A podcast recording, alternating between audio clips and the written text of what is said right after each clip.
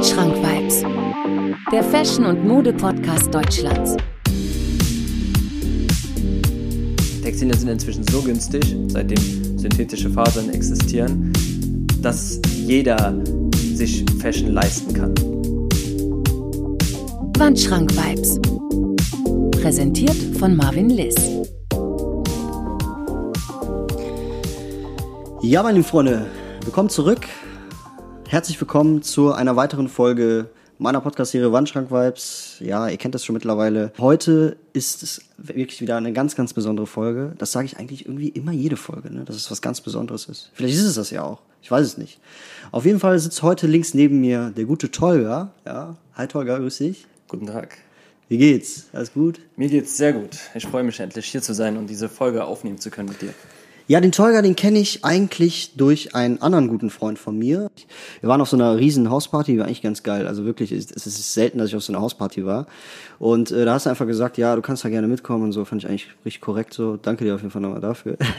Gerne. Ja, der Tolga, der hat äh, in den letzten Tagen ein sehr, sehr ja, sehr, sehr gutes Projekt gestartet. Das muss ich einfach jetzt gerade mal erwähnen, weil ich finde das einfach, das ist eine absolute Ehrenmann-Aktion. Und zwar hast du die letzten Tage Geld gesammelt und damit äh, Obdachlosen beziehungsweise Bedürftigen geholfen, dass die über die Nacht nicht einfrieren. Weil wir hatten jetzt, glaube ich, die letzten Wochen irgendwie minus 10 Grad sogar teilweise in der Nacht. Ne? Also ich weiß auch nicht, was, was momentan los ist in Deutschland. Ne? Ja, und äh, wie läuft's? Also hast du, hast, warst du erfolgreich bisher, oder? Äh, ich würde schon sagen, dass ich erfolgreich bin. Ich habe neben den Geldspenden habe ich auch äh, Klamottenspenden angenommen. Allerdings muss ich sagen, dass die Geldspenden viel effektiver waren, denn ich habe nicht das Geld einfach genommen und irgendjemandem weitergegeben. Ich bin mit einem Kollegen zum Decathlon gefahren, habe mit denen vorher telefoniert und, und einen Deal rausgehandelt ähm, und im Grunde die essentiellen Sachen geholt. Wir haben Handschuhe geholt, super warme Wollsocken, Schals, Mützen, Liegematten, im Grunde alles, was die normalen Leute eher ungern entbehren beim Spenden. Und zusätzlich haben wir noch viele Jackenspenden und Deckenspenden bekommen. Darunter einige richtige Schätze wie Canada Goose Jacken oder Wolldecken, also wirklich wow. gutes, gutes Zeugs. Mhm.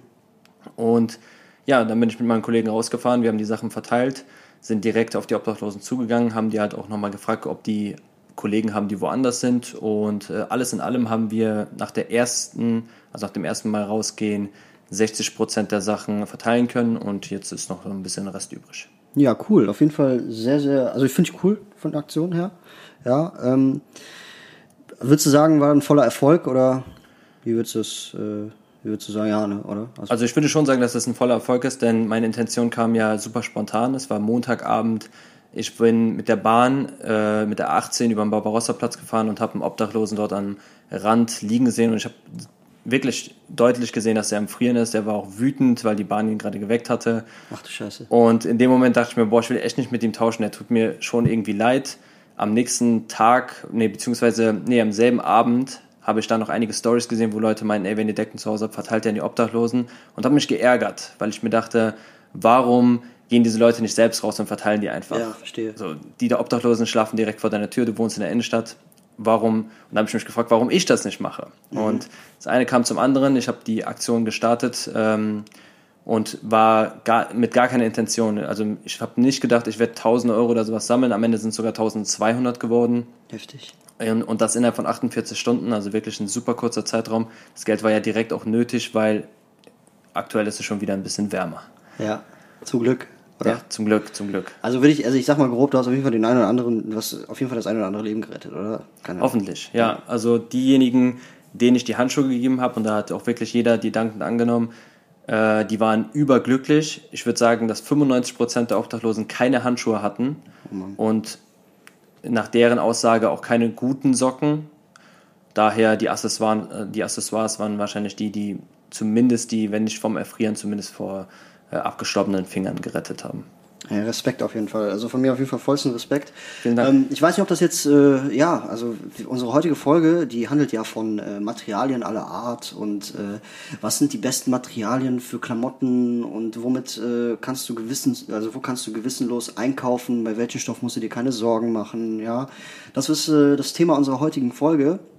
Denn, äh, Tolga, äh, du machst das auch ja jetzt äh, beruflich, beziehungsweise du studierst ja was in diese Richtung, oder nicht?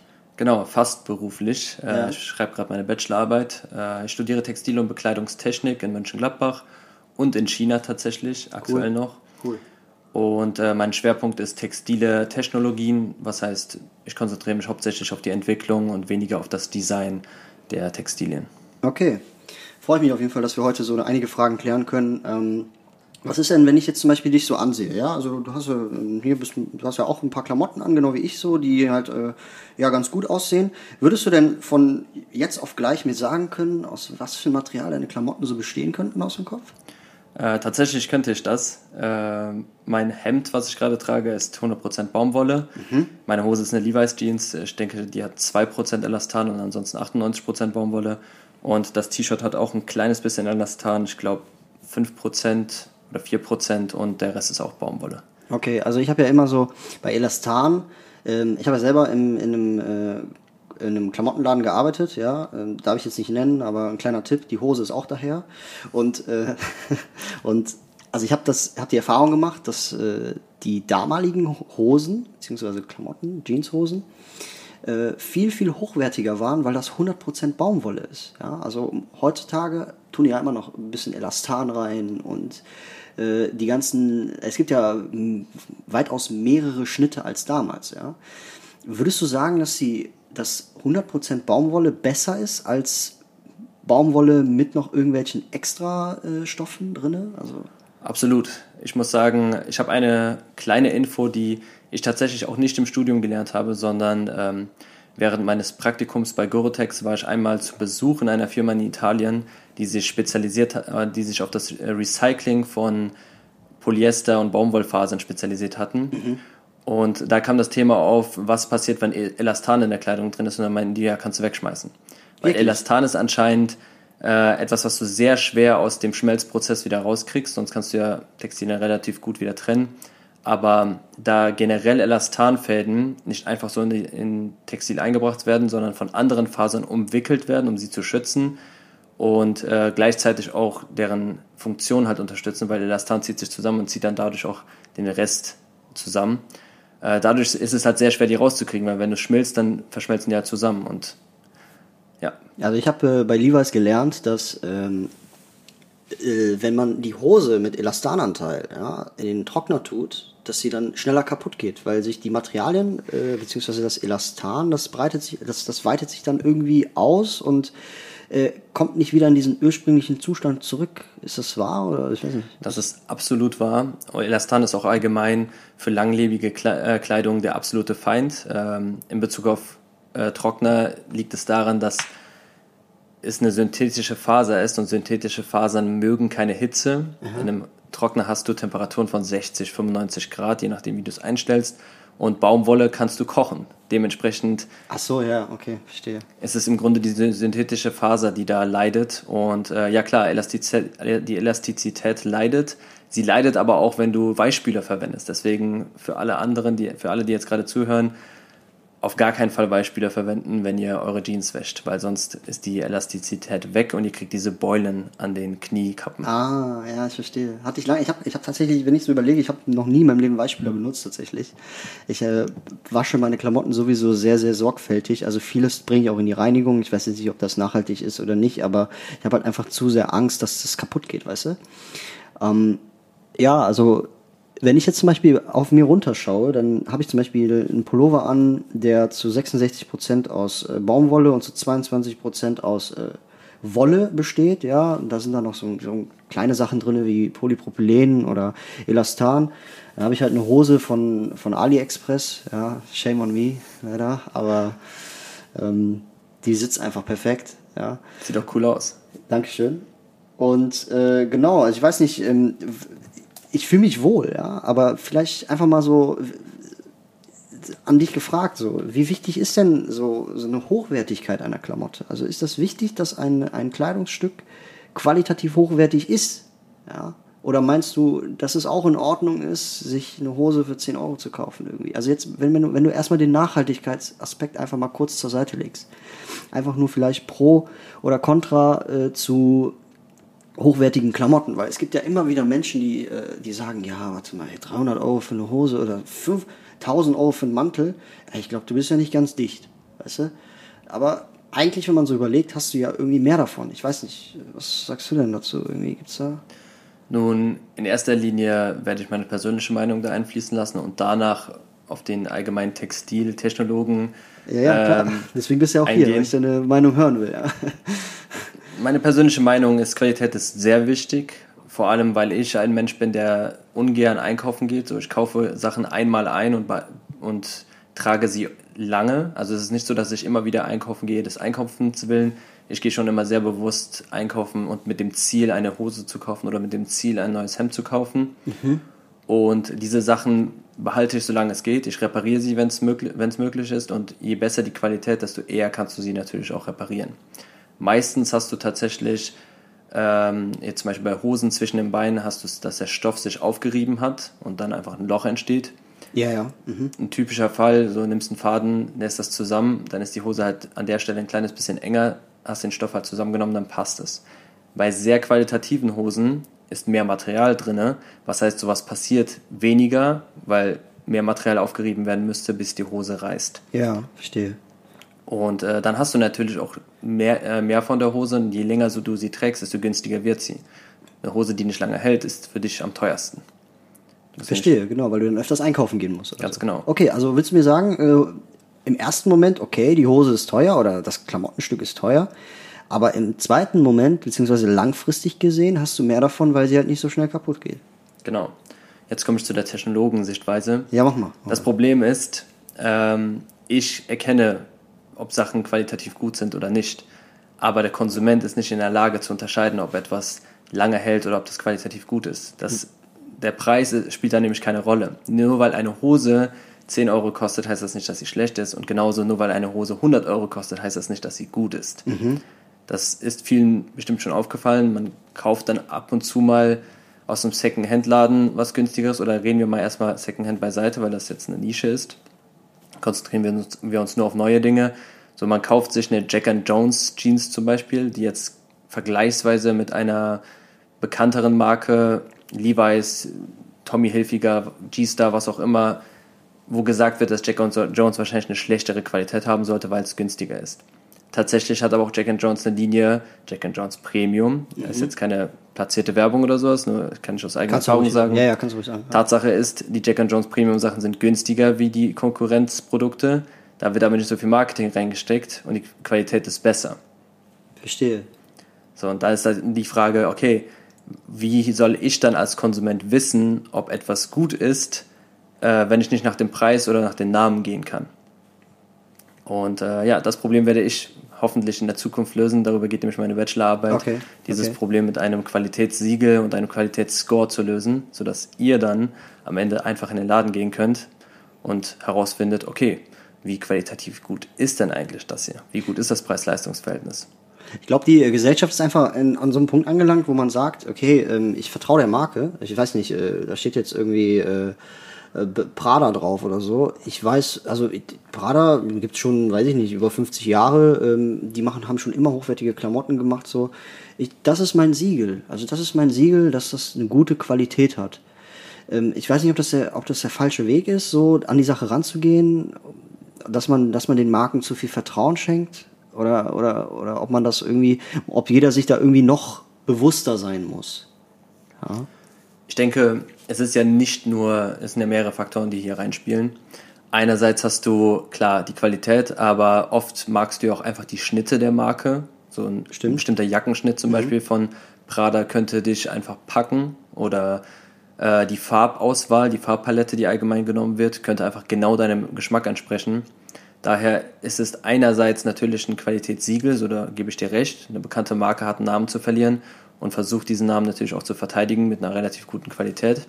Und gleichzeitig weißt du aber auch, was zu erwarten ist. So, du weißt genau, dass wenn du diese Marke nimmst, dass du alle diese Bereiche abgedeckt hast, weil die ja konsistent ähm, immer das Gute liefern möchten. Eben richtig. Ja. Ne? Deswegen, ja, sind, deswegen sind die auch so bekannt. Und das, die haben sich ja nicht umsonst irgendwie so einen Ruf über die Jahre aufgebaut, obwohl ja, Marketing spielt da natürlich auch eine Riesenrolle, ne? Aber kennst das ja selber, wenn du, sagen wir mal, in den Second-Hand-Shop gehst, ähm, da hast du ja auch Klamotten, zum Beispiel, du hast auch keine Klamotten von, von H&M oder Zara, weil die äh, Fast-Fashion-Brands, ich glaube, die halten einfach gar nicht so lang aus, dass sie, dass man die irgendwann in den Second-Hand-Shop findet, weißt du? Und ähm, ich habe, also mir ist es halt tatsächlich aufgefallen, dass äh, die damaligen Stoffe aus den 70ern oder 80ern, dass die halt einfach qualitativ hochwertiger ist, weil da zum Beispiel der Print nicht abgeht oder ähm, die, die Farbe nicht abgeht oder, oder äh, sowas. Und ähm, findest du, dass in den 80ern oder 90er, also dass, dass allgemein die Klamotten einfach hochwertiger waren? Und wenn ja, warum? Also, ich müsste die Frage so beantworten. Einerseits gibt es natürlich den Faktor, dass damals andere Chemikalien verwendet wurden. Darfst ja nicht vergessen, vor 30, 40 Jahren war Nachhaltigkeit nicht so wichtig, so wie heute. Und das hat sich geändert. Was noch anders ist, ist, die damaligen Klamotten waren nicht darauf ausgelegt, so wie heute, wirklich fast fashionmäßig alle zwei Wochen neu, produzi äh, neu produziert zu werden. Mhm, verstehe. Heutzutage ist es ja wirklich so, alle zwei Wochen hast du neue Sachen. Dementsprechend dürfen die Sachen auch gar nicht so lange halten. Und die Trends ändern sich wirklich rapide. Dementsprechend müssen die Firmen sich anpassen und immer wieder neue Trends und andere Sachen herstellen, die vielleicht auch gar nicht langlebig sein können. Meinst du auch, es gibt einfach mehrere, äh, heutzutage einfach mehr Konkurrenz? Also der Markt wächst ja von Jahrzehnt zu Jahrzehnt. Das heißt, es gibt immer mehr Klamottenhersteller. Ja, ich weiß nicht, wenn du jetzt mal auf Instagram schaust, dann siehst du, dass jedes, jede Woche oder jeden Tag sogar wird eine neue Marke geboren. Es gibt immer jemanden, der dann wieder eine neue Marke aufzieht und so. Und heutzutage ist das sowieso viel, viel schnelllebiger geworden mit dem Internet und alles, dass sich jeder irgendwie versuchen möchte. Meinst du, das ist auch so ein Aspekt, warum die Klamottenindustrie einfach mehr wird und dadurch man einfach mit der Nachhaltigkeit mitarbeiten muss. Also du hast ja eben auch Chemikalien erwähnt und so. Äh, vielleicht kannst du da was, was, was zu sagen. Also ähm, was dieser, dieser Zusammenhang zwischen Chemikalien verwenden und Qualität oder sowas. Also die Sache ist die, du kann, könntest natürlich künstliche Chemikalien verwenden. Allerdings werden diese performance-technisch schlechter ab, abschneiden. Und das ist auch so ein Problem, was wir jetzt in der Uni gelernt hatten, in der Vorlesung Tenside. Mhm. Äh, da hat unser Professor uns tatsächlich Chemikalien vorgezeigt, bei denen du sehen konntest, dass sie alle Probleme lösen können, die die Textile haben, damit sie am Ende auch langlebig sind und damit alles in Ordnung ist. Allerdings waren das auch die Chemikalien, die nicht biologisch abbaubar sind und deswegen hat er dann immer gesagt, okay, das wäre gut, wenn wir das verwenden könnten, aber machen wir nicht. Deswegen gibt es diese Alternative. Wir haben noch keine richtige Alternative gefunden, aber für den Anfang ist das hier in Ordnung. Mhm. Und das sind dann meistens Chemikalien, die dann ähm, die Faser selbst angreifen und dementsprechend auch die Langlebigkeit dann reduzieren. Okay, verstehe. Ähm, also gibt es dementsprechend auch keine Materialien, die keine Chemikalien verwenden. Also gibt es, äh, ich stelle die Frage mal ein bisschen anders, gibt es Materialien, ähm, die diese Chemikalien gar nicht brauchen und auf Dauer so langlebig sind? Das ist eine gute Frage. Ich kann nicht sagen, dass es Chemikalien gibt, die gar keine Chemikalien benötigen, weil ein bisschen Veredelung oder Färbung ist immer nötig.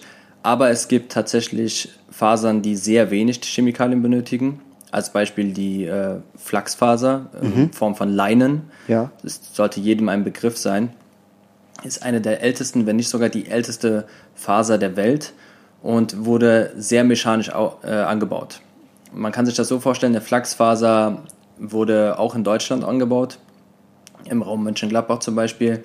Und wenn eine Flachsfaser blüht und erntereif ist, fängt sie an, blaue Blüten zu werfen und man sieht plötzlich ein Meer aus blauen Pflanzen äh, über den Horizont erstrecken. Von da kommt übrigens auch der Spruch, der Himmel auf Erden. Aber da mag man gar nicht zu pflücken, weil es so schön aussieht. Ne? Ja, genau. So, vielleicht hat man damals auch statt Blumensträußen dann äh, jemand einen Strauch mit Flachs geschenkt. äh, ansonsten der weitere, also wenn man den, das weiterverarbeiten möchte, haut man das über so Nadelbetten, um die Unreinheiten rauszuholen. Man wirft das auf eine Web Webmaschine und ähm, hat damals hat man noch per Hand wirklich einen Schussfaden genommen und den dann durchgeworfen. Äh, eine typische Frauenarbeit damals, woher auch der Spruch kommt, die ist gut in Schuss. Ah, okay. Frauen, die gut in Schuss waren, die konnten die Webmaschine gut bedienen und äh, konnten dementsprechend auch Geld nach Hause einbringen.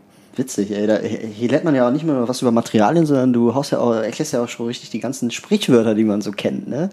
Äh, ja, also äh, Finde ich ganz, ganz interessant. Ich finde es sogar auch schade, dass, es, dass das, dass, dass das äh, Hobby Weben heutzutage auch sowas von ausgestorben ist. Ich finde das so schade. Ich habe letztens auch mal über YouTube dann äh, über YouTube-Videos geschaut, wie, wie, das Weben überhaupt funktioniert. Und ich finde das so interessant. Äh, heutzutage geht hier alles irgendwie maschinell und das finde ich super schade irgendwie.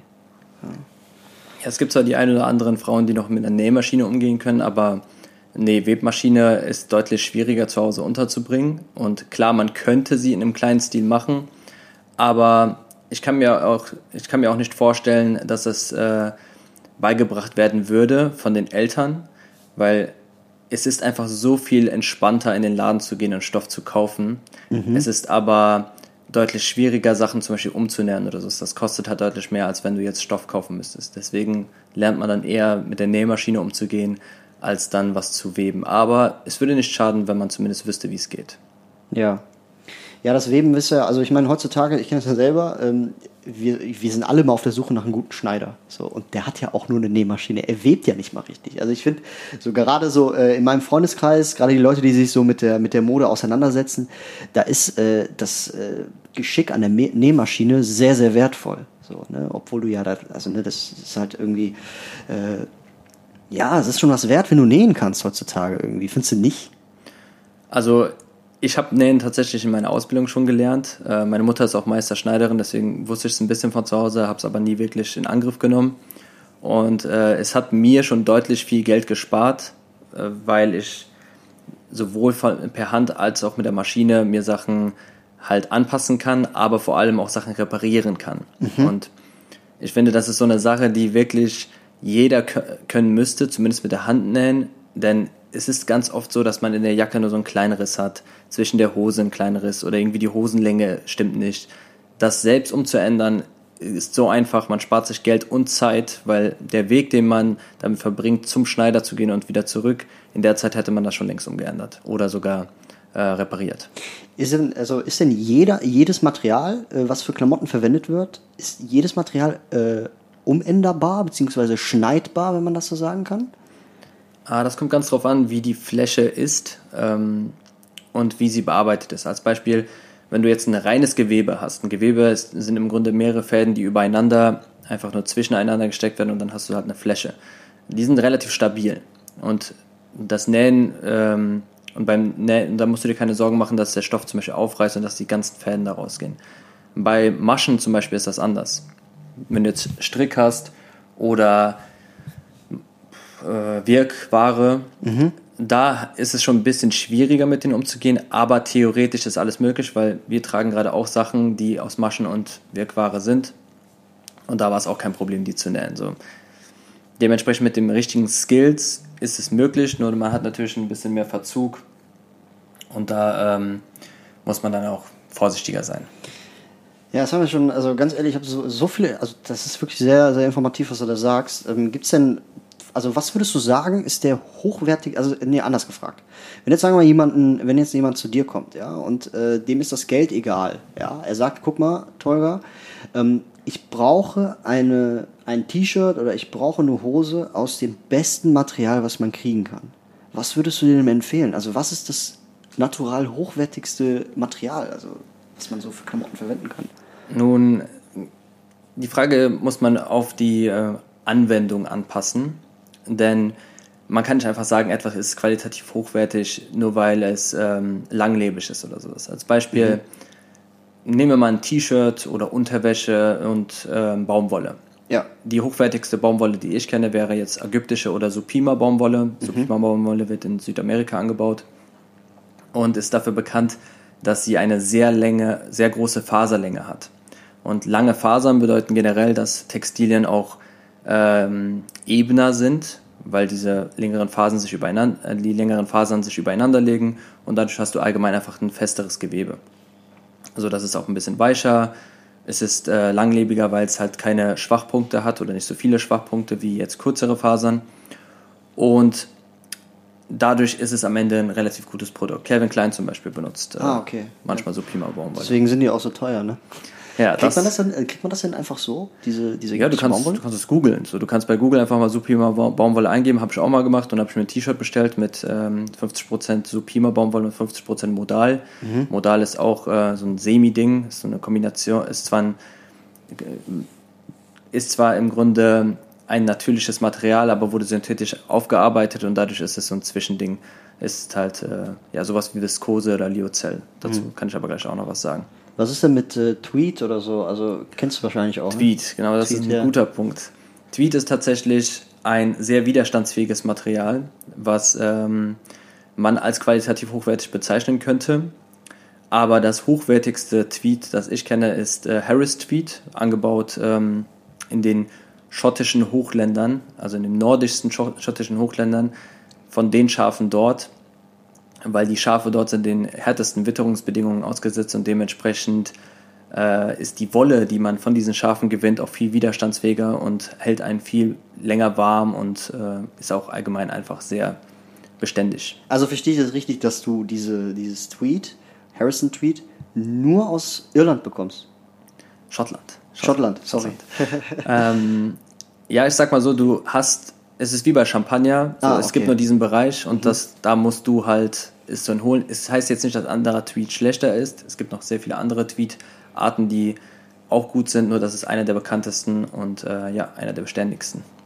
Ja, cool. Ähm, Gibt es noch irgendwie äh, noch ein anderes natu nat naturales äh, Material, wo du sagst, äh, das muss hier auf jeden Fall rein? Also da müssen wir auf jeden Fall auch noch was drüber zu sagen oder irgendwie Seide Ähm, oder sowas? Ja, es gibt noch eine bestimmte Down-Art, die mir, der Name ist mir gerade empfallen. Ähm, ich, vielleicht komme ich jetzt gleich nochmal drauf, denn Down ist ja auch natürlich ein natürliches Material, was für die Textilindustrie angewendet wird. Zwar als Füllstoff, aber dennoch äh, sollte man das jetzt nicht außer Acht lassen.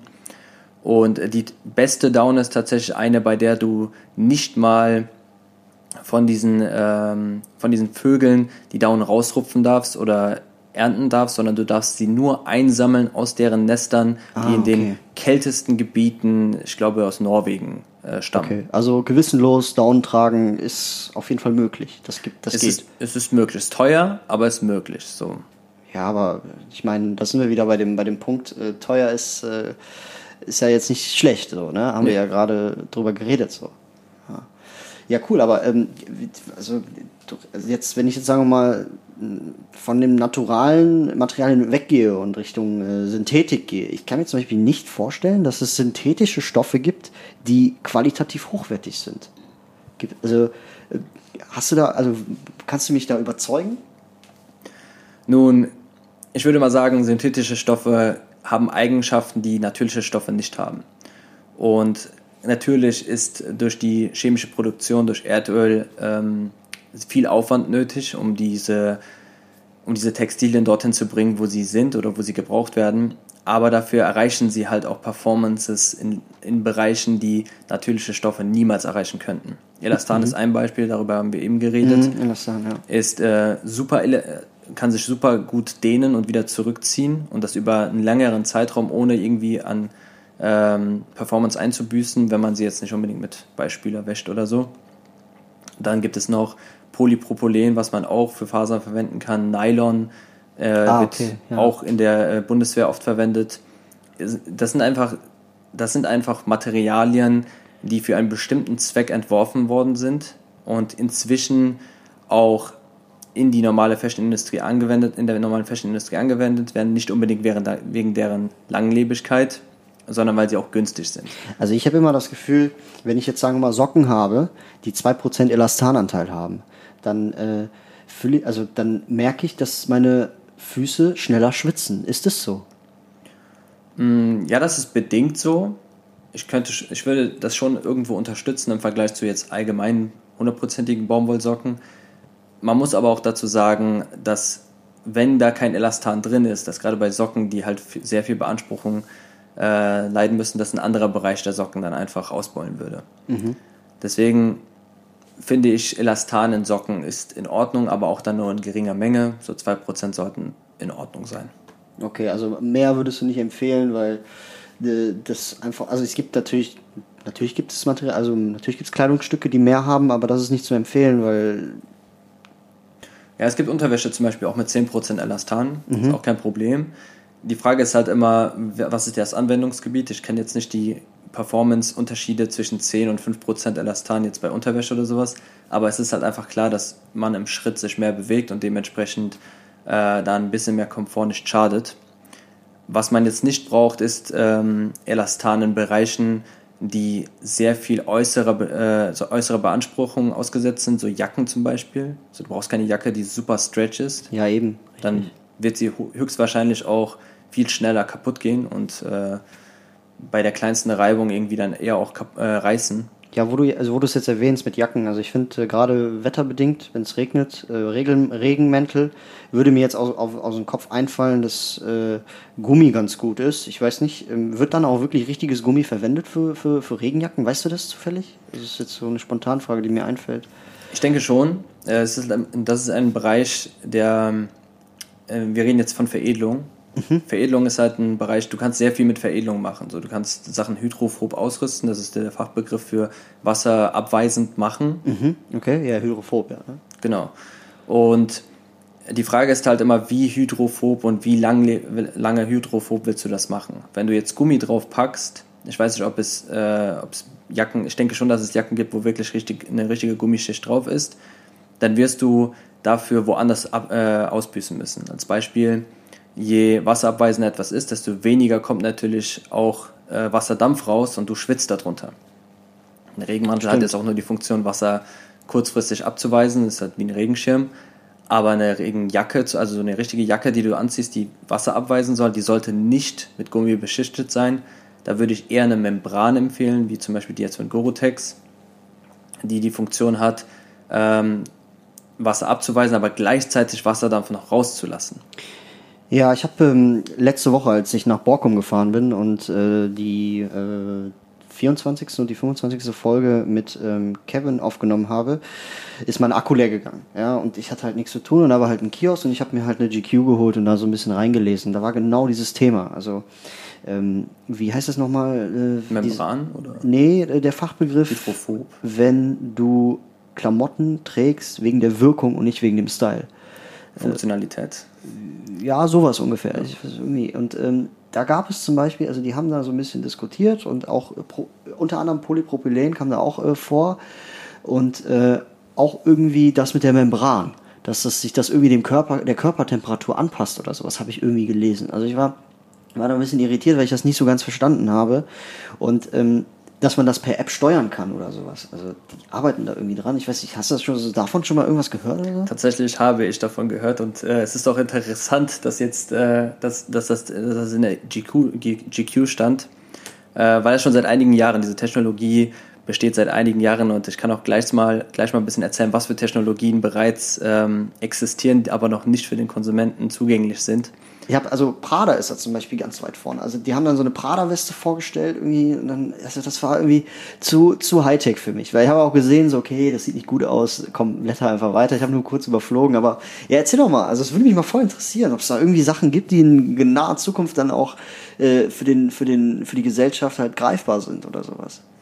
Also erstmal um den Bereich Membran noch kurz abzuschließen. Der Begriff Membran spricht normalerweise, also wenn man in der Textilindustrie von Membran spricht, dann spricht man von Poren, die so klein sind, dass Wassermoleküle oder beziehungsweise Wassertropfen nicht durchkommen, aber gleichzeitig groß genug sind, dass Wasserdampf durchgeht. Das sind Membranen. Ah okay. Und ah, okay. die werden zwischen zwei textilen Fasern eingenäht. Also du hast im Grunde so eine Dreischicht, dreischichtiges Textil und in der Mitte ist dann die Membran. Oben und unten drunter, also drunter hast du dann ein Textil, was für dich äh, Komfort bereitet und außen hast du dann ein Textil, was hydrophob ausgerüstet ist und das Wasser zusätzlich nochmal abweist. Damit die Membran nicht zu viel arbeiten muss. Und äh, das ist dann meistens einfach nur so eine Sprühung oder sowas, so eine Sp- eine Sprühveredelung. Ja, ich finde das so interessant. Also keine Ahnung, äh, das würde ja jedes Problem lösen auch, ne? Ja, schon. Also wenn, wenn der normale Konsument äh, Interesse daran hätte. Ja, sonst- die Technologie also ich besteht- gibt's ja. Ist ja unangenehm, wenn du, sagen wir mal, dich voll bepackst, so. Äh, ich weiß nicht, irgendwelche Stoffe äh, an dir trägst, wo die Luft halt staut. Was, was dein Körper zur Sauna entwickelt, so ist ja halt auch nicht in Ordnung, so. Ja. eine gute Membran kostet natürlich auch was. So, das darf man nicht vergessen. Ja, das ist immer so. Ne? Also alles, Klar. was gut ist, kostet halt einfach irgendwo. Ne? Und ist auch langlebig. Also man hat wirklich sehr lange was von so einer Funktionsjacke mit einer guten Membran. Äh, Ich kann jetzt gerne mal zu den Technologien kommen, die wir eben angeschnitten Ja, ja, mach haben. mal, mach mal. Also würde mich mal tatsächlich interessieren. Das ist tatsächlich auch so ein Plan gewesen. Ich hatte, glaube ich, im fünften Semester meines Studiums hatte ich diese ganzen Sachen entdeckt und mir dachte, boah, ich mache jetzt den Iron Man Anzug oder der Batman Anzug für den Konsumenten, der alles kann. So, der sollte kugelsicher sein, indem ich so eine Kevlar-Schicht darunter mache. Hier bei John Wick haben die das tatsächlich ja sogar gemacht. Äh, dann wollte ich äh, eine Technologie einbauen, die, die äh, auch bei Prada anscheinend jetzt eingebaut wird, bei der du per App einzelne Bereiche deiner Kleidung halt wärmetechnisch steuern kannst. Das ist so heftig, ey. Und da gibt es äh, äh, eine, ein Problem zum Beispiel, ist auch, das, ist, das ist wahrscheinlich so die, die beste Technologie bisher, dass der Strom für diese, äh, für diese Entwicklungen, die an deinem Körper angebracht sind, dass die durch deine eigene Wärme produziert werden. Das heißt, durch den Unterschied von draußen kalt in warm, ähm, durch diesen Austausch sollte Strom erzeugt werden. Durch Kupferdrähte, die dann in der Kleidung eingebaut sind. Dann äh, gibt es seismische Technologie, das ist im Grunde Exoskeletts in, ähm, in Kleidung eingebaut. Du hast zum Beispiel eine Leggings, die du anziehst, die dann genau an den Kniekehlen äh, Motoren hat, wodurch du dann viel leichter aufstehen kannst und ähm, treten kannst gegebenenfalls. Also die Technologie besteht, die gibt es bereits. Das ist keine Zukunftsmusik. Und es wird daran gearbeitet, nur es ist für den Konsumenten gerade noch zu teuer. Und der Konsument hat auch kein Interesse daran, so viel Geld dafür auszugeben, deswegen die Technologie sogar noch teurer ist. Ist das denn alles nachhaltig auch? Also hat, äh, wird man, nimmt man den Aspekt mit rein? Ich denke, das ist eine gute Frage. gute Frage, das ist ne? eine sehr gute Frage. äh, wir, reden, wir reden gerade von Innovation und im Bereich Ja. Innovation wird wahrscheinlich über Nachhaltigkeit nachgedacht in Form von, wir nehmen jetzt Materialien, die man abbauen könnte. Mhm. Aber ich denke nicht, dass man da groß darüber nachdenkt, ob das wirklich jetzt super nachhaltig ist. Mhm. Das, Ja, wow, ey. Nicht, also hätte ich, ich nicht gedacht, dass sowas mal kommt. Also das hört sich sehr futuristisch an. Also ich hoffe, dass das dann. Ich, ich bin mal gespannt, wie das, wie das alles weitergeht. Weil ich bin halt tatsächlich zufrieden mit dem, was ich gerade habe. So. Also wenn ich, das, höre- wenn ich das höre, was du da sagst, dann habe ich schon richtig Schiss, dass ich da irgendwie hinterherhänge. Aber ich glaube einfach nur, normal, also klassisches, also wenn man sich halt ganz normal anzieht, wie, wie man es immer gemacht hat und ein bisschen auf Nachhaltigkeit achtet, so, dann macht man da, also bewegt man auch schon einen Riesenstein tatsächlich. Auch wenn, wenn du nur so ein bisschen drauf achtest, weißt du?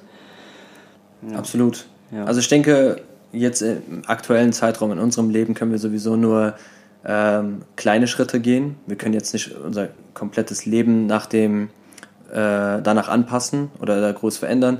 Wir sollten uns Gedanken machen, wir sollten bewusst leben und äh, auch bewusst einkaufen und natürlich auch bewusst tragen. Denn die nachhaltigste und qualitativ, äh, das qualitativ beste und nachhaltigste, was du haben kannst, ist das, was bei dir im Schrank hängt und nicht das, was im Laden ist. Ja, und das, das ist eine sehr gute Einleitung zu meiner nächsten Frage, die ich eigentlich für dich vorbereitet habe. Und zwar, wie wichtig ist nun die Qualität für die Gesellschaft im Allgemeinen?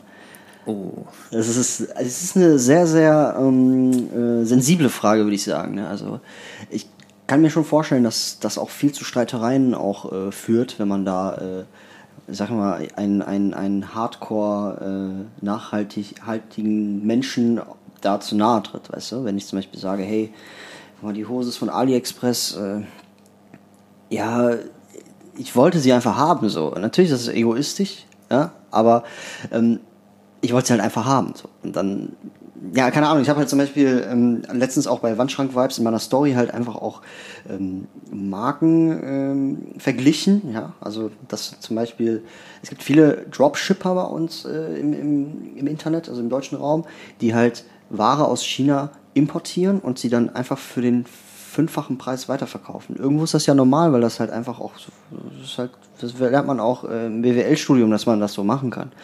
Und ich habe dann einfach die Quellen angegeben, wo die Leute die Sachen direkt kaufen können. Ja?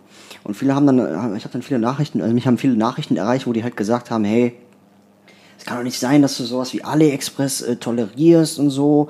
Das äh, macht man nicht und so. Und das finde ich tatsächlich persönlich ein bisschen zu übertrieben. Ja, also Ja. das ist mir zu sehr Gutmensch, obwohl man ja eigentlich nicht Gutmensch genug sein kann. Aber ich habe den Leuten ja einfach nur gesagt, hey, kauft nicht da, gebt euer Geld nicht teuer. Also ähm, lieber kauft ihr für billig Geld etwas, was nicht nachhaltig ist, als wenn ihr für teuer Geld äh, auch was kaufe, was nicht nachhaltig ist. Verstehst du? Und äh, deswegen frage ich dich einfach, äh, wie wichtig ist das denn so? Wie wichtig ist Nachhaltigkeit in unserer Gesellschaft? Um äh, noch kurz auf deine Frage, also um, die, also um auf deine Aussage noch einzugehen, was viele Menschen auch nicht bedenken und was viele auch nicht wissen wahrscheinlich, ist, welchen Weg Textilien zurücklegen müssen.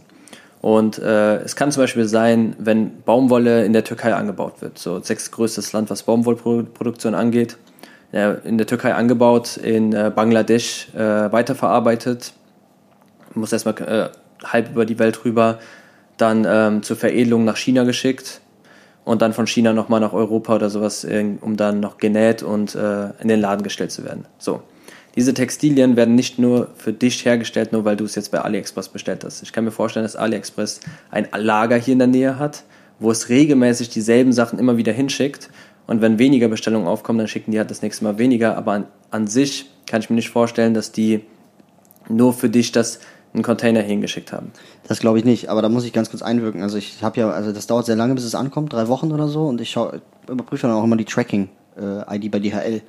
Und das liegt, also es kommt wirklich aus, aus, aus Thailand dann oder aus, aus Taiwan oder sowas. Also ich, ich glaube aber schon, dass das dann in wirklich, wie du so gesagt hast, genau. Also es ist, wenn ich da jetzt bestelle, wird das ja nicht extra für mich verschifft, so, weißt du? Das Schiff wird auf jeden Fall. Wie genau, viele T-Shirts da drauf sind, ist die Frage. Ja. Darum geht es. Weil die werden dann halt ein Container mehr buchen oder weniger. Ja.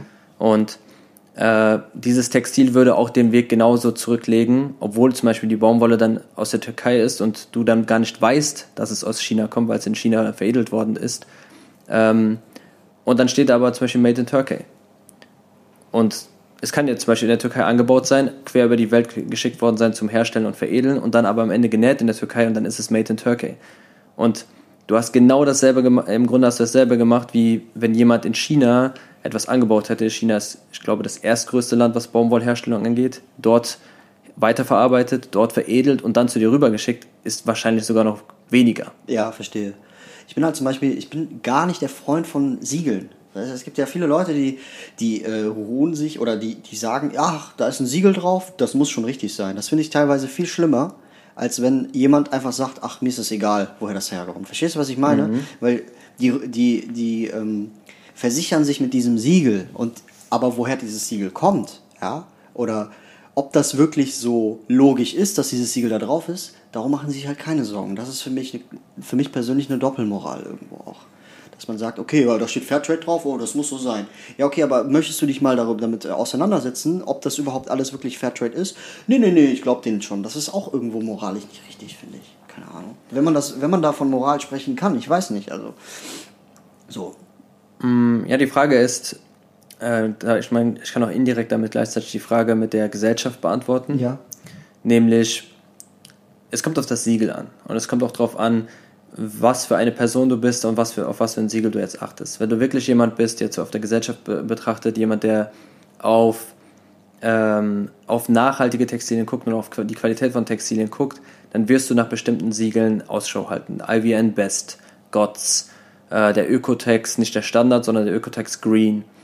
Dann ähm, Blue Sign. Das sind Siegel, wo regelmäßig getestet wird, die teuer sind und wo du davon ausgehen kannst, dass höchstwahrscheinlich, es kann ja immer sein, dass ein paar Schafe sind, schwarze Schafe sind, aber insgesamt kann man davon ausgehen, dass bei diesen Siegeln äh, Nachhaltigkeit und Qualität jetzt nicht komplett außer Acht gelassen werden. Okay, verstehe. Mhm. Meinst du denn, das würde, würde die Welt verbessern, wenn jeder darauf achten würde? Nee, absolut nicht. Ich glaube nicht. Okay. Ähm, denn das erstmal müsste der Ursprung, also der Urgedanke von Textil müsste widerrufen werden. Und das Problem ist, äh, ist jetzt ein bisschen Geschichte. Kleidung, Kleidung wurde ja nicht äh, dafür entworfen, um halt alle zwei Wochen neu produziert zu werden. Also Kleidung hat einen bestimmten Wert und eine bestimmte Funktion. Diese Funktion kann sich, ich glaube, auf vier Bereiche aufteilen. Dazu gibt es zum Beispiel die Gruppierung, so du willst einer bestimmten Gruppe von Menschen angehören, so einem Studentenwohnheim oder einer Studentenverbindung. Du kannst äh, Textilien zum Schutz tragen, für, Arbeitskleidung oder allgemein Schutz vor Witterung, mhm. äh, vor Bedeckung, für Bedeckung, so du willst nicht nackt sein, ja. Logischerweise. Und äh, das letzte habe ich leider vergessen, aber das fällt mir schon gleich auch noch ein. Ähm, zusammengefasst, Textilien haben, äh, genau, und dann war, war, natürlich die Kunstform. Das ist das vierte gewesen. Ah, okay. Fashion. Mhm. So. Und natürlich sind die anderen Sachen immer noch wichtig. Es gibt Arbeitskleidung, es gibt Leute, die sich nur bedecken wollen, so wie Burkas und sowas, die jetzt keine direkte Fashion-Funktion oder sowas haben, aber der Großteil der Bekleidung kommt wirklich wegen Fashion, wegen Kunstform. Mhm. Und das ist nur möglich seit der industriellen Revolution, weil seitdem Kleidung günstiger hergestellt werden kann. Und daher musst du als Verbraucher dir eigentlich bewusst sein, dass du Sachen nur kaufst, weil seitdem die Firmen gemerkt haben, hey, wir können es jetzt günstiger herstellen, wir produzieren jetzt einfach mehr, die Leute können es jetzt auch tragen, also die können sich das jetzt leisten, also produzieren wir es einfach. Textilien sind inzwischen so günstig, seitdem synthetische Fasern existieren, dass jeder sich Fashion leisten kann. Mhm. Aber der Urgedanke, warum Textilien hergestellt worden sind, ist dabei vollkommen außer Acht gelassen worden. So Textilien sind im Grunde nur für diese drei am wichtigsten da. Vier oder drei. Oder ja. vier, ja. So, ja. Du, klar, du kannst immer noch, du kannst immer noch deine, deine Kunstform expressionsartig ausdrücken mit deiner Kleidung. Aber es sollte nicht der Hauptgrund sein, warum du Kleidung kaufst. Verstehe, aber was ist, wenn das einfach deine Leidenschaft ist oder wenn du dafür lebst? Ich meine, jeder hat, jeder Mensch hat ja auch gewisse äh, Hobbys oder gewisse Interessen, die er in seinem Leben verfolgt. Also, weißt du, also ich habe das Gefühl, also so, ich habe das Gefühl, dass viele, viele Leute, die ähm, sehr, sehr, sehr nachhaltig unterwegs sind und ähm, lieber darauf verzichten, auf dieses Interesse, diese Leidenschaft, weil sie denken, dass sie nachhaltig was richtig machen. Ich finde, man muss da irgendwo eine gesunde Mitte finden, weil sonst wirst du ja nicht glücklich irgendwo. Verstehst du, was ich meine? Das ist richtig, ja. Die gesunde Mitte äh, fängt aber auch schon da an. So klar, es kann deine Leidenschaft sein, aber es darf nicht zu Kosten anderer sein. So, du kannst zum Beispiel ein Jäger sein, aber wenn du das ganze, den ganzen Wald erschießt, weil du gerne jagen gehst, bist du ein beschissener Jäger. So. Ich verstehe, was du meinst. Entschuldigung, den. nee, nee, alles den. gut. Nur, ähm, es gibt jetzt eine Sache, die den Zuhörern wahrscheinlich nicht gefallen wird, und zwar, ähm, viele Leute sagen auch, ja, ähm, hör auf, bei Fast Fashion Firmen zu kaufen, weil du für Ausbeutung sorgst. So, in gewisser Weise ist das ja auch richtig. So, aber ich weiß jetzt ganz genau, wenn man das nüchtern und objektiv betrachtet, wenn ich jetzt einem Flieger nach Taiwan oder nach, nach äh, China fliege und zu dem Typen in die Firma gehe und sage, hey, guck mal, ich äh, sorge dafür gerade, dass du, ähm, also ich, ich achte auf Nachhaltigkeit und äh, ähm, ich möchte nicht, dass du hier arbeitest und ich setze mich dafür ein, dass du hier nicht arbeitest, dann wird der, weil er ja, ich weiß, wie die westliche Welt funktioniert, er weiß es ja nicht, ja, er würde sagen, ey, lass mich mal in Ruhe, ich will hier arbeiten, das ist alles hier, das ist meine Existenz hier. Ich habe Frauen und Kinder zu Hause, ich möchte hier arbeiten. Verstehst du, was ich meine? Ich glaube, die westliche Welt oder die Leute, die sich in der westlichen Welt für Nachhaltigkeit einsetzen, die ähm, haben, die, die lassen diesen Aspekt außer Acht, dass der Mensch äh, an diesem Job gebunden ist, weil er einfach nur seine Familie ernähren möchte. Verstehst du, was ich meine? Ich glaube, mhm. der hat dieses Gefühl nicht, wie wir es haben. Äh, man kann es aus zwei Seiten betrachten. So, klar, die einerseits die Betrachtungsweise, je weniger Sachen per Fast Fashion gekauft werden, desto weniger Arbeiter benötigen sie und desto eher verliert er dann seinen Job. So, das ist der, die Motivation, aus der du jetzt gerade gehst. Dass du sagst, genau, ich kann, mir, ich kann mir einfach vorstellen, dass der Typ dann zu mir sagt, was willst du mal, verpiss dich mal. So, ich will hier arbeiten genau. und äh, ich kenne dich nicht mal, raus hier so. Du musst, dir muss äh, aber auch bewusst sein, dass der Status quo, so wie er jetzt in diesen Ländern existiert, nicht richtig ist. So. Das Weil, völlig, völlig in Ordnung, ja. So, es gibt Firmen in diesen Regionen, wo Arbeiter fair bezahlt werden. So, natürlich will, wollen alle Arbeiter dort arbeiten, weil die dann da den Mindestlohn kriegen, wenn nicht sogar noch mehr sichere Arbeitsbedingungen und alles. Jetzt ist das Problem, die Nachfrage nach diesen Firmen, also beziehungsweise nach der Kleidung aus diesen Firmen, Firmen ist geringer, weil der Preis natürlich höher ist. Die Arbeiter kriegen mehr Geld, es kommt bei uns an, wir müssen mehr Geld bezahlen. Die meisten möchten nicht mehr Geld bezahlen und dementsprechend gibt es auch nur eine begrenzte Anzahl an Arbeitsplätzen für die. Je nachhaltiger du jetzt hier kaufst, desto mehr sichere Arbeitsplätze gibt es dort. Das heißt jetzt nicht unbedingt, dass ähm, dass du jetzt mehr Geld ausgeben musst, um halt diese ganzen Sachen zu kaufen. Du kannst trotzdem die nachhaltigen Sachen kaufen, du kannst trotzdem versuchen, diese Arbeitsplätze halt zu fördern, äh, indem du einfach die Sachen, die du, indem du einfach weniger von den Fast Fashion Sachen kaufst, das Geld sparst und dann ähm, und dann die nachhaltigen guten Sachen oder qualitativ teureren Sachen kaufst. Die musst du natürlich länger verwenden, dann kommst du am Ende auf dasselbe hinaus, dann musst du nicht mehr Geld ausgeben, hast weniger Klamotten, so das ist dann natürlich der, die Sache, auf die du verzichten musst, aber dafür werden dann mehr Arbeitsplätze oder sicherere Arbeitsplätze dort geschaffen. Und äh, wenn wir beide mal ehrlich sind, ähm, man fühlt sich einfach besser, wenn man weniger Klamotten im Schrank hat. Also ich bin so ein ja. Mensch, ich bin sehr minimalistisch. Ich habe gelernt, dass man dass durch Minimalismus einfach man sich besser und freier fühlt. Ja. Und ähm, ich habe, äh, weiß ich nicht, vier Hosen oder so, ist schon viel eigentlich, ne? Aber ich hatte damals zehn Hosen und ja. die waren alle qualitativ Müll.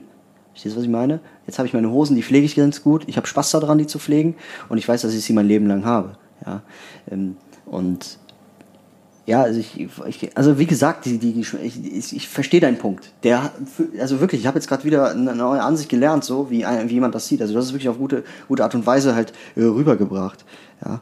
Kann man denn jetzt aber trotzdem sagen, dass Qualität gleich nachhaltig ist und das gleich moralisch richtig ist? Oder muss nicht immer Qualität nachhaltig sein? Oh. Nein, kann man nicht. Man kann leider nicht davon ausgehen, dass nur weil etwas nachhaltig ist, dass es automatisch auch qualitativ hochwertig ist. Ähm, man sieht das auch, wenn man bei Google einfach mal Qualitätssiegel für Textil eingibt.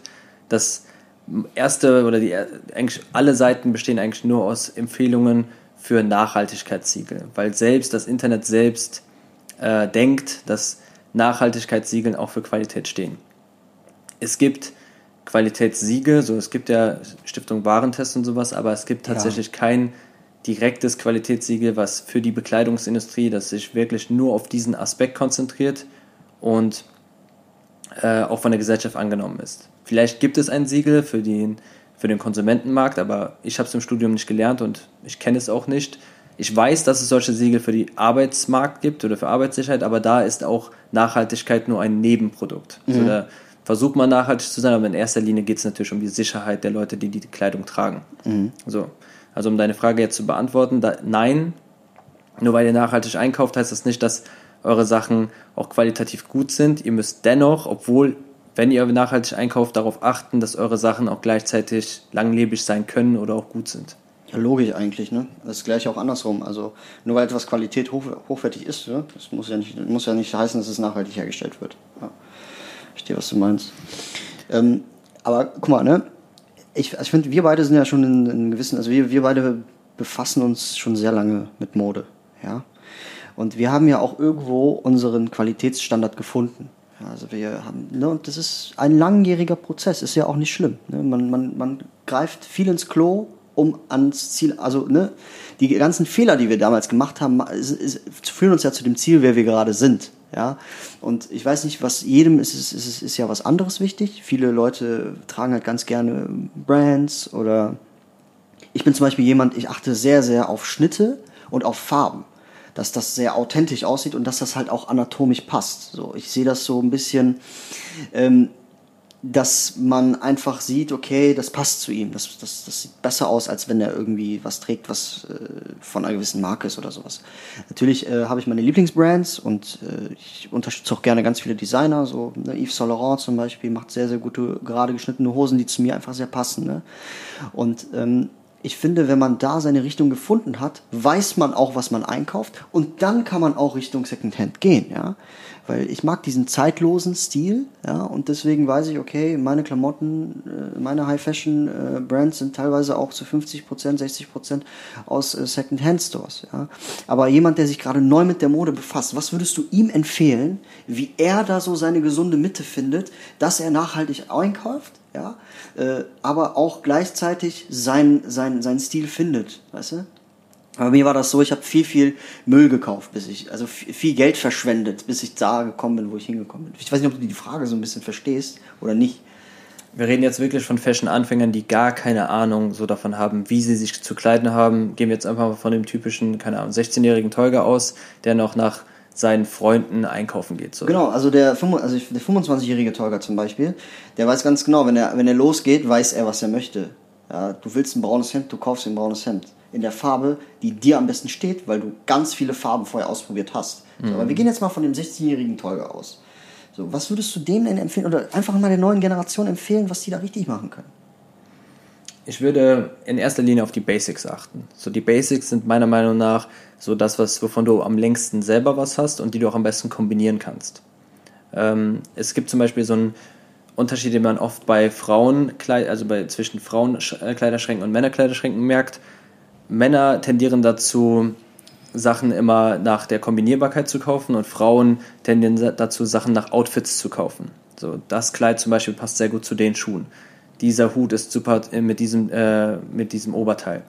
Und bei Männern ist es dann eher so, diese Jeans passt zu allem. Ja, ja, so. ja.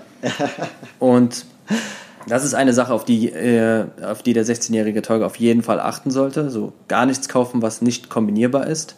Und das einfach auf alles übertragen. So die Schuhe, die zu allem passen, das T-Shirt, das zu allem passt. Und dann langsam aufbauen. So, was ist jetzt zum Beispiel eine Jacke, die mit allem kombinierbar ist, die dann aber nicht zu sehr rausschlägt? Ich habe äh, ich hab da einen Tipp zum Beispiel. Äh, wenn ich irgendwie online shoppe, also ich wollte gerade sagen, wenn ich in den Laden gehe, aber das war ja schon ewig her. Wenn ich, ähm, wenn ich online shoppe, dann schaue ich immer, wenn mir was gefällt, kann ich vier Outfits daraus machen oder fünf, die zu meinem Kleiderschrank passen. So, ich habe jetzt zum Beispiel hier so einen Pullover an, äh, der ist so kompatibel, also ich kann ihn zu allem anziehen. Und um das mal irgendwie rauszufinden, da, da musst du einfach Erfahrung zu sammeln, so, weißt du? Und, äh, ich weiß jetzt zum Beispiel auch, welche Farben mir am besten stehen, also welche Farbpalette, nach welcher Farbpalette ich einkaufen gehe. So, und äh, das ist alles erfahrungsbasiert, finde ich, wenn du das, das gerade nicht im Blut hast. So. Ja.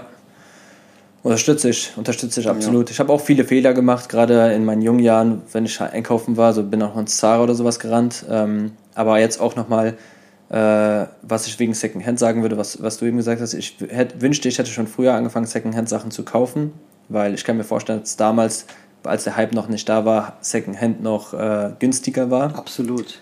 Und äh, Secondhand heißt halt auch nicht nur Secondhand Shop, sondern auch eBay Kleinanzeigen, Flohmärkte.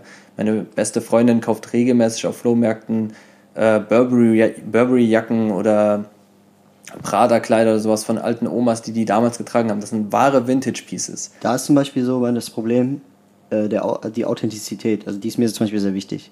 Kannst du halt nicht prüfen bei Flohmärkten so.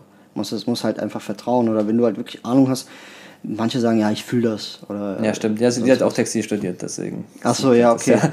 Klar. Aber es gibt halt viele Leute, die dann auch mal ins Klo greifen und halt auch Fake-Sachen kaufen. So, das ist, ich bin halt kompletter, also ich bin so anti-Fake auch irgendwie. Ne? Also wenn, dann sollte, sollte man das auch irgendwie angeben oder so. Das ist einfach richtig so. Das ist ja Lügen Absolut. irgendwie auch. Ne? Ja. Es gibt aber noch eine, eine Frage, die mich wirklich brennend interessiert. Ja?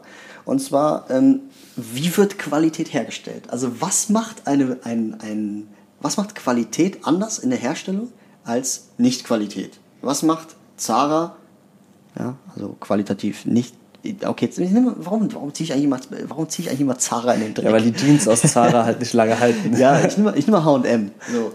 Was ist denn an einer Prada-Herstellung anders, unabhängig von den Materialien, als von einem HM-T-Shirt.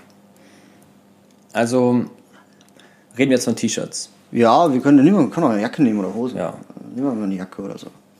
Also ein Textil ist, basiert immer auf mehreren äh, Bausteinen. So, du hast einerseits äh, hast du natürlich die textile Oberware, aus der am Ende was hergestellt wird. Ich kann mir vorstellen, dass das bei Prada ähnlich abläuft wie bei anderen Firmen auf. So, so du suchst dir erstmal ein, eine textile Oberware aus, so, so, so den Ballen. Daraus produzieren wir jetzt so ein, diese Jacke, so dass wir, da werden diese Pieces daraus hergestellt. Und im Grunde, das ist schon das Erste. Also wenn, das Textil, wenn die textile Oberware eine sehr gute Qualität hat, wenn die sehr eben ist, wenn die allgemein einfach gut hergestellt worden ist, dann kannst du davon ausgehen, dass das schon mal lange hält. Also ich kann mir vorstellen, dass andere Firmen da weniger drauf achten, weil je unebener etwas ist, desto weniger Material ist natürlich da drin und weniger Material heißt am Ende günstiger. Hat das auch was mit der Schnelligkeit zu tun, wie schnell so eine Maschine für ein Piece braucht?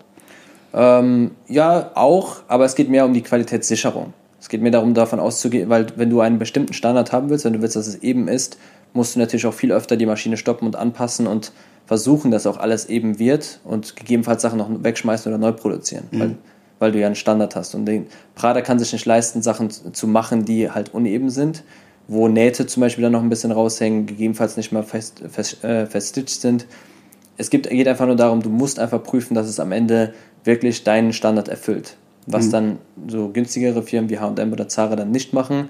Da hast du dann auch mal einen Faden raushängen und dann akzeptierst du es einfach. Ich verstehe, was du meinst. Das ist bei Schuhen auch ähm, ein Mythos. Ich weiß nicht, ob das ein Mythos ist oder nicht. Ich persönlich finde, dass es ein Mythos ist, aber wenn man, sagen wir mal, Schuhe limitiert, dann gibt's weniger davon. Das heißt, ich, in meinem Kopf dreht sich dann, also habe ich dann immer den Gedanken, dass halt mehr Zeit für die Herstellung äh, gebraucht wird und äh, dass dann am Ende des, Ende des Tages äh, die Qualität eines limitierten Schuhs höher ist als ein Schuh wie so ein Air Force One oder so, der halt die ganze Zeit rund um die Uhr produziert wird. Und je mehr, desto besser, weil der sich sowieso verkauft. Ist da was Wahres dran, oder? Äh, Ich würde sagen, da ist gar nichts drin. Also da, Okay. weil es sind ja dieselben Arbeiter, die da drüber gehen. Also es könnte sein, dass am Ende nochmal eher jemand ist, der drüber guckt und schaut, dass er, dass auch wirklich alle, die dann aus der Kollektion rauskommen, auch gut sind, wenn es halt eine limitierte Kollektion ist. Aber an sich kannst du davon ausgehen, so es sind dieselben, es ist dieselbe Firma, wo es dann hergestellt worden ist. Und es sind dieselben Arbeiter, die sich auf diesen einen Prozess komplett eingespielt haben, die den perfekt machen können. Und die machen das wie am Laufband. Das ist äh, blitzschnell. Und trotzdem gut. Also die Qualität stimmt.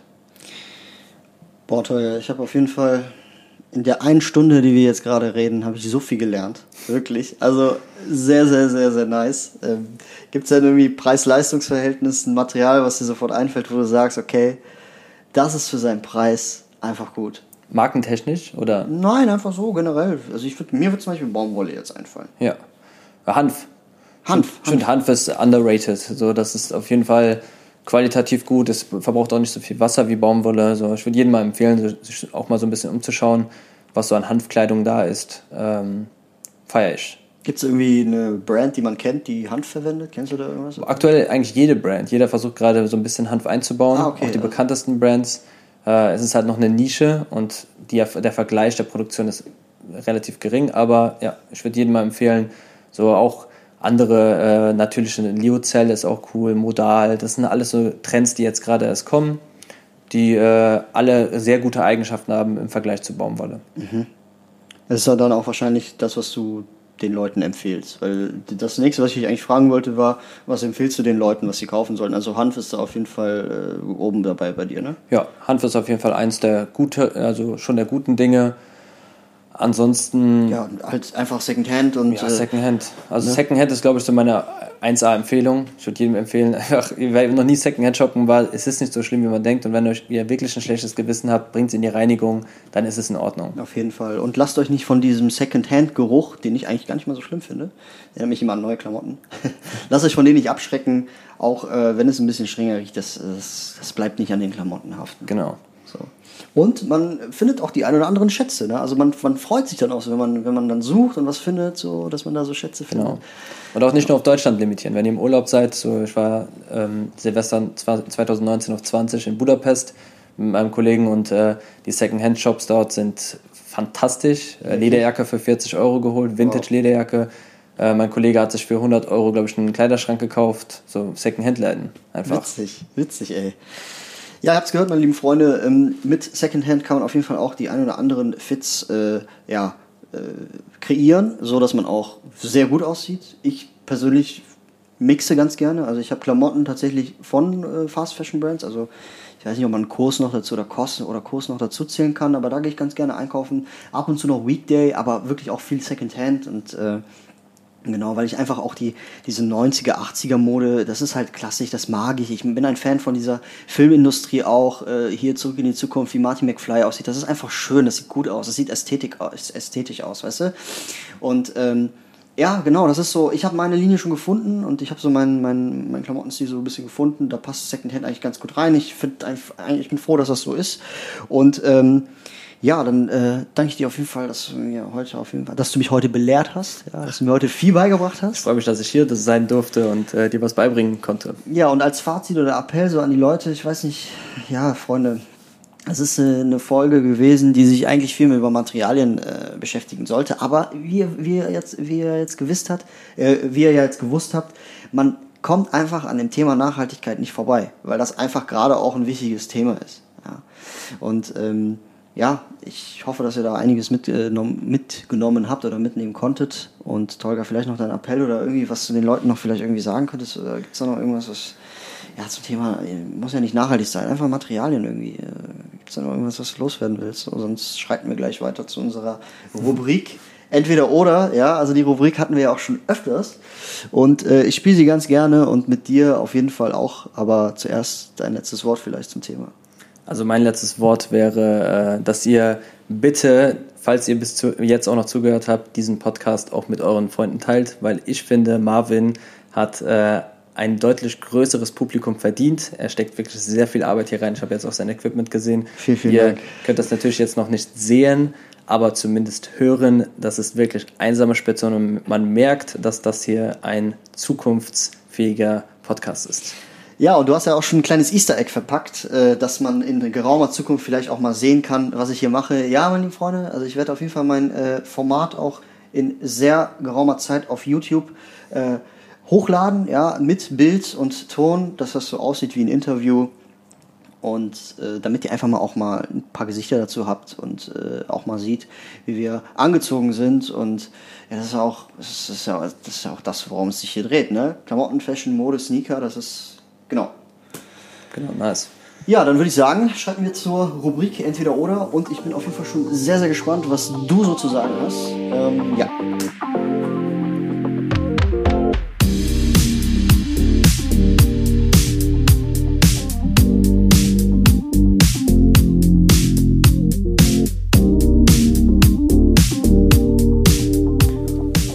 So, mein Lieber, nach einer kleinen Kaffeepause, beziehungsweise Kaffee- und Kuchenpause, die wir uns, beziehungsweise du dir verdient hast, weil du ja den äh, Hörern sehr viel beigebracht hast und mir auch, kommen wir jetzt zur Rubrik Entweder oder. Und zwar, Tolga, frage ich dich jetzt mal ganz, ganz trocken. Synthetik oder natürlich? Von Materialien her. Äh, Synthetik. Synthetik? Ich Das hätte ich Synthetik. jetzt gar nicht gedacht. Ja, das, Erzähl, erzähl, ich dachte mir, dass du das nicht erwartest, aber ich war auch sehr lange gegen synthetische Synthetikkleidung. Aber nachdem ich bei Gore-Tex war und gemerkt habe, okay, mit Synthetik kannst du äh, so viel machen. Also du kannst wirklich, äh, Synthetik ist in meinen Augen, also Synthetikkleidung ist in meinen Augen noch in den Kinderfüßen. Und ich kann mir vorstellen, dass in den nächsten Jahrzehnten, Jahrhunderten Synthetikkleidung halt auch viel besser werden kann. Während natürliche Kleidung halt irgendwann einfach das Ende erreicht hat. Mhm, also nichts hält für ewig, was Nat Natur angeht und äh, eine Synthetik wird da noch dran geforscht. Genau, und ich kann mir auch vorstellen, dass gerade in der Synthetik äh, abbaubare synthetische Textilien hergestellt werden oder dass wir diesen Punkt erreichen, dass wir nicht mehr nur auf Erdöl äh, abhängig sind. Und das ist auch eine Form der Synthetik. Klar sind da Chemikalien involviert, aber es könnte dann immer noch performance-technisch top sein, biologisch abbaubar sein und noch günstig.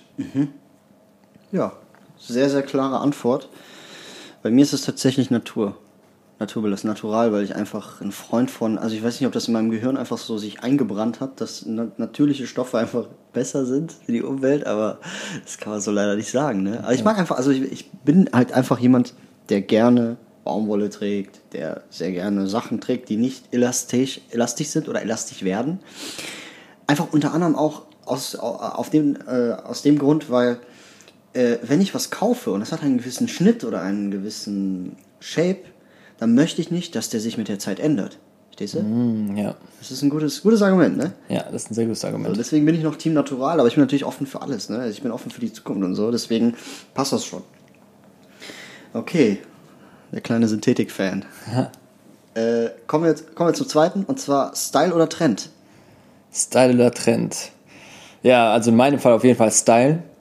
Ähm, ich bin auch ein großer Fan davon, wenn Leute komplett sich vom Trend entfernen und einfach einen guten Style haben. Ähm, solange es mit deren Körperform natürlich passt. Also jemand, ja. man kann stylisch aussehen, aber trotzdem kann es anatomisch nicht passen. Aber die meisten Leute, die ich kenne, die stylisch unterwegs sind, an die ich jetzt gerade zum Beispiel denke, du bist da natürlich eingeschlossen oder auch Danke dir Ramin. Das sind einfach Leute, bei denen man merkt, äh, das, was sie tragen, das fühlen sie auch. Das ist ein Teil ihrer selbst. Und bei Trends, also die Leute, die nach Trends gehen, da fällt mir auch der, fällt mir auch der ein oder andere ein, da merkt man einfach, okay, der trägt das, um anderen zu gefallen. Er trägt das nicht für sich selber. Ja, ich weiß, was du meinst, aber ich sehe das nicht so streng. Also du sagst, man, man, man trägt was, um andere zu gefallen. Ich sehe das ganz anders. Und zwar, ich glaube, die tragen das, um sicher zu sein. Weil, weißt du, was ich meine? Um akzeptiert zu werden. Um sich einer gewissen Nische zugehörig zu fühlen. Ich glaube, bei uns ist es einfach so, wir sind halt authentisch. Es gibt halt viele Leute, die das entweder noch nicht gefunden haben, ja, oder es nicht finden möchten und sich deswegen einem Trend zugehörig fühlen. Ja. Ihr habt das Problem gerade so ähm, momentan mit äh, Skinny Jeans zum Beispiel. Ja. Also, wenn du jemanden fragst, der nur auf Trend guckt, der sagt, Alter, Skinny Jeans ist dead und Skinny Jeans ist, äh, das trägt doch kein Mensch mehr so. Aber ganz ehrlich, ich habe da, also wirklich, also ich kann, hab, kann mich nur wiederholen, ne? Äh, nothing is dead when you rock it with confidence. Wenn du dich damit identifizieren kannst, wenn das anatomisch zu dir passt. Ich bin zum Beispiel jemand, ich bin 1,74 groß, ja, auf meinen Bildern sehe ich immer größer aus, das ist ein Kameratrick, so, ja. Aber äh, ich trage ganz gerne Hosen, die nicht so weit sind, sondern ein bisschen enger, weil sie einfach Körperstellen betonen, äh, nicht betonen, ja, die nicht zu betonen sind. Habe ich das gerade richtig gesagt? Ich weiß nicht. Ich denke, der Sinn ist äh, verstanden. Ja, genau. Also wenn ich jetzt Baggy Jeans trage, sehen meine Beine noch kleiner aus, als ich eigentlich bin. So. Ne? Deswegen äh, finde ich auch, dass ich da eher Team Trend bin. Äh, Team Trend, Team Style bin. Ja. Ich Aber ich verstehe, deine Argumentation ist gut für die andere Seite. Also man kann schon eher nachvollziehen, dass die Leute sich dann sicherer fühlen wollen und dass sie ihren Style gegebenenfalls noch nicht gefunden haben. Richtig. Und äh, ich habe das auch bei dir, also wenn ich, wenn ich mir deinen, deinen Klamottenstil ansehe, dann habe, wusste ich auch eigentlich schon die Antwort, so bei äh, Style oder Trend. Äh, ne? Bei Synthetik und natürlich, äh, natürlich wusste ich es jetzt nicht, aber ja, das ist halt auch für eine Überraschung offen. So, nächstes. Ähm, gute Frisur oder gutes Outfit? Und mit Frisur meine ich natürlich auch ähm, äh, Bart, äh, so einfach, weißt du, du weißt, was ich meine. So, Absolut. Nun, ja, gute Frisur. blöde Frage auch. irgendwie. Ja, die, die Sache ist die, äh, ich habe tatsächlich die Erfahrung gemacht, dass wenn ich mich stylisch äh, anziehe, auch für den, ähm, für den Anlass, dass die Frisur oder das Auftreten fast egal ist. Also wenn die Kleidung stimmt und äh, ich habe in einem Laden gearbeitet, ich habe äh, eine Zeit lang Hochzeitsanzüge und sowas verkauft und ähm, die Kunden, die ich hatte, die sahen sehr ungepflegt aus, aber ich habe sie mit einem Anzug so rausgeputzt, dass sie oder mit den Accessoires und sowas, dass sie am Ende wirklich top aussahen. Ja, und das, guter Punkt. und da dachte ich dann, okay, krass, die müssen nicht mal wirklich auf ihr Äußeres achten, wenn der Anzug stimmt und wenn die Kleidung stimmt und das Ambiente dazu passt, dann ist alles in Ordnung. Aber fürs, äh, aber für, wenn, wenn ich jetzt, wenn du jetzt mich fragen würdest, ich habe das Gefühl, dass egal was ich trage, selbst wenn ich in Jogginghose rausrenne, mit einem Schlabbershirt und Sandalen von mir aus sogar noch in, ähm, in Rewe gehe, dass ich trotzdem, wenn ich gut, wenn wenn mein Bart schön gemacht ist und mein, wenn meine Haare stimmen, dass ich mich da trotzdem wohler fühle, wie wenn ich stylisch bin und meine Haare wuschelig sind und mein Bart ungepflegt ist. Äh, ich bin da, also ich, ich sehe das genauso wie du. Also es gibt ja, ähm, egal, also wenn du ungepflegt bist, dann kannst du die teuersten Klamotten tragen, so, du bist ungepflegt. Weißt du, was ich Genau, meine? ja. So, wenn du gepflegt bist, da, da bin ich zum Beispiel ein Fan von. Ich trage halt, ich bin halt sehr, so im Sommer, mein, Liebling, mein Lieblingspiece im Sommer ist ein weißes T-Shirt. Weißes Nice. T-Shirt, eine coole Hose, die anatomisch zu mir passt. Und ja, okay, geile Sneaker, so, weil jetzt ist das einfach. Ich finde, dass jeder Mann muss ein paar Sneaker im Schrank haben. Ist einfach so. Ist so ne? Absolut, ja. Und äh, das reicht mir schon. So, und dann sehe ich jemanden, der sich super viel Mühe gibt, so mega viel äh, hier Print da und hier und der gibt sich mega viel Mühe, aber er ist halt ungepflegt. Dann denke ich mir so, hm, okay, aber das reicht, also reicht doch, das reicht, wenn du gepflegt bist und einfach nicht normal, sondern wie nennt man das, sehr, sehr, sehr schlicht aussiehst. Reicht. Also deswegen bin ich tatsächlich Team Frisur. Gute Frisur anstatt gutes Outfit, weil äh, im, Ende, im Ende des Tages macht deine Frisur oder deine Pflege sagt viel mehr aus als dein Outfit. Meiner Meinung nach. Ja, unterstütze ich. Finde ich auch so. Dann bin ich froh, dass wir auch hier einer Meinung sind. Ja. Und ja, das war's auch schon. Also das war's mit unserer Rubrik und ähm, ja, mit dieser Folge auch. Ja, hat mich auf jeden Fall sehr, sehr gefreut, dass wir heute zusammengefunden haben und uns ein wenig unterhalten konnten über Materialien, äh, Nachhaltigkeit und ja, auch unsere Meinungsverschiedenheit, Verschiedenheiten. Ja. Ähm, vielen, vielen Dank, dass du hier warst heute, Torga. Äh, falls ihr Torga nicht kennt, äh, er heißt auf Instagram Turbo Tolga. Turbo Torga, ja. Hatte, also lädst du eigentlich immer noch Videos hoch, jeden Tag?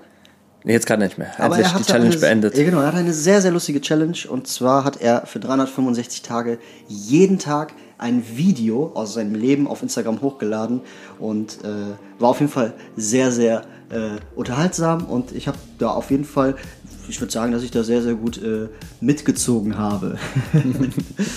ja, und in dem Sinne, Torga, auf jeden Fall vielen, vielen Dank, dass du hier warst. Ähm, Falls ihr den Podcast noch nicht kennt, äh, checkt mich gerne auf Instagram ab. Ich heiße da genau wie dieser Podcast, also Wandschrank Vibes, wenn ihr immer up to date sein wollt, wann eine neue Folge rauskommt, äh, wenn ihr mal irgendwie äh, Meinungen hören wollt zu den aktuellen Sachen in der Modeindustrie, dann äh, folgt mir ganz gerne. Ich würde mich sehr, sehr freuen. In dem Sinne, Holger, ein fünftes Mal. Vielen, vielen Dank, dass du hier warst. Peace out. Ich bin draußen. Ciao.